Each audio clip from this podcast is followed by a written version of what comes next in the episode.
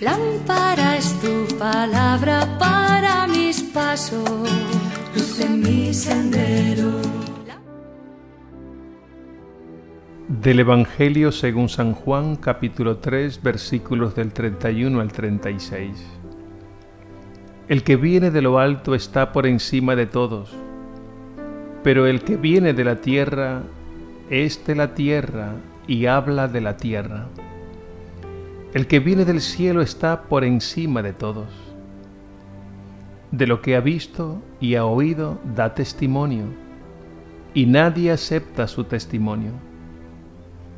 El que acepta su testimonio certifica que Dios es veraz, porque aquel a quien Dios envió habla las palabras de Dios, porque Dios le ha concedido el Espíritu sin medida. El Padre ama al Hijo y todo lo ha puesto en su mano. El que cree en el Hijo posee la vida eterna. El que no crea en el Hijo no verá la vida, sino que la ira de Dios permanece sobre él. Palabra del Señor. Gloria a ti, Señor Jesús.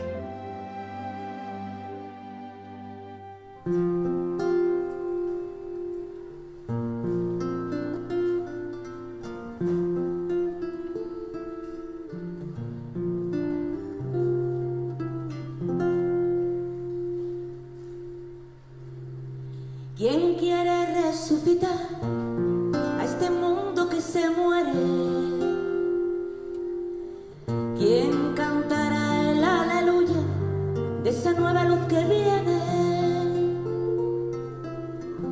¿Quién cuando mire la tierra y las tragedias observe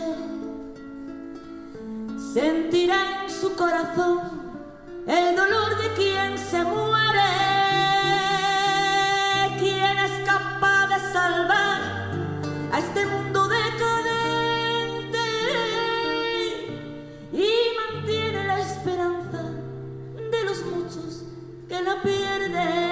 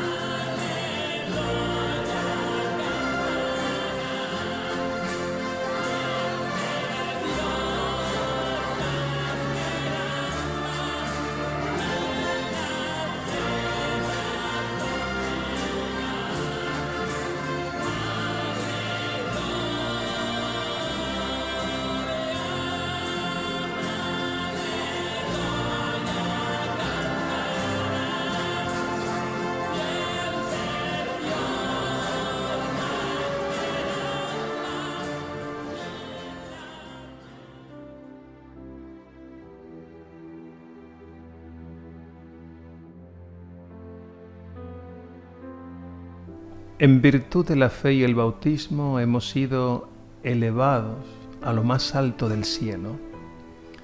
Esto quiere decir que participamos ya en este mundo de la vida nueva y eterna que posee plenamente Jesús resucitado. Él es, como dice el Evangelio de hoy, el que ha venido de lo alto y está por encima de todos. Y nosotros participamos ya por la fe de los bienes de arriba. Así lo afirma el mismo Evangelio cuando dice, el que cree posee la vida eterna. Esta manera de comprender la vida cristiana como pertenencia y participación de las realidades celestiales la encontramos también en San Pablo. En su carta a los colosenses en el capítulo 3 nos dice, si ustedes han resucitado con Cristo, busquen los bienes de arriba, donde está Cristo sentado a la derecha de Dios. Y añade más adelante, porque ustedes han muerto y su vida está oculta con Cristo en Dios. No debemos entender la vida cristiana como una ruptura con las realidades humanas. San Juan, al igual que San Pablo, de lo que nos hablan es de la vida nueva que nace de la resurrección de Cristo y que sí se contrapone y rompe contra todo lo que es mundano, el egoísmo, la mentira, la maldad, lo que San Pablo llama el hombre viejo dominado por las pasiones y el desenfreno. No somos de ahí abajo, no pertenecemos a ese mundo de tinieblas.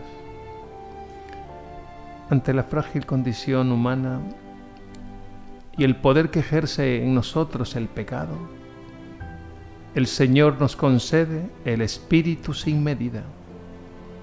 Esta es la gracia el don, la vida nueva, que nos eleva e introduce para que participemos plenamente de la vida misma de Dios. Recordemos el bautismo, el baño de regeneración y vida nueva. Y recordemos las renuncias y la profesión de fe que allí se dan al renunciar al pecado, es decir, a todas las formas de egoísmo y a Satanás y todas sus seducciones. Renunciamos a una vida egoísta, sin Dios, sin amor. No somos de ahí abajo. Y al profesar nuestra fe expresamos nuestra adhesión y pertenencia a Cristo resucitado, vida nuestra. La Pascua es el tiempo para renovar nuestra fe y nuestro bautismo.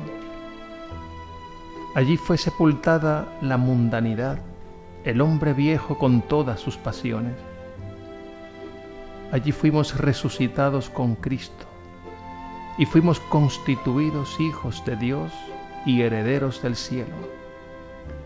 Allí se nos dio la gracia que dinamiza y santifica nuestra vida, el Espíritu Santo para que caminemos en una vida nueva, una vida que nace del amor de Dios y vence al mundo.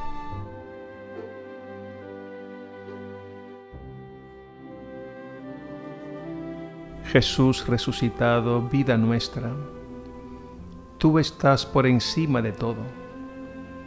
Por el don de la fe y el bautismo participamos de tu Pascua y nos concedes tu espíritu sin medida. Haz que caminemos firmes en esta vida nueva, dando testimonio de tu amor y abriéndonos paso en medio de las dificultades del mundo. Haz que seamos dóciles a tu Santo Espíritu para que nos transforme y haga nuevas todas las cosas. Y al final gocemos todos de la comunión eterna de tu amor y de tu paz. Alabado seas, Jesús resucitado, Dios y Señor nuestro. Amén.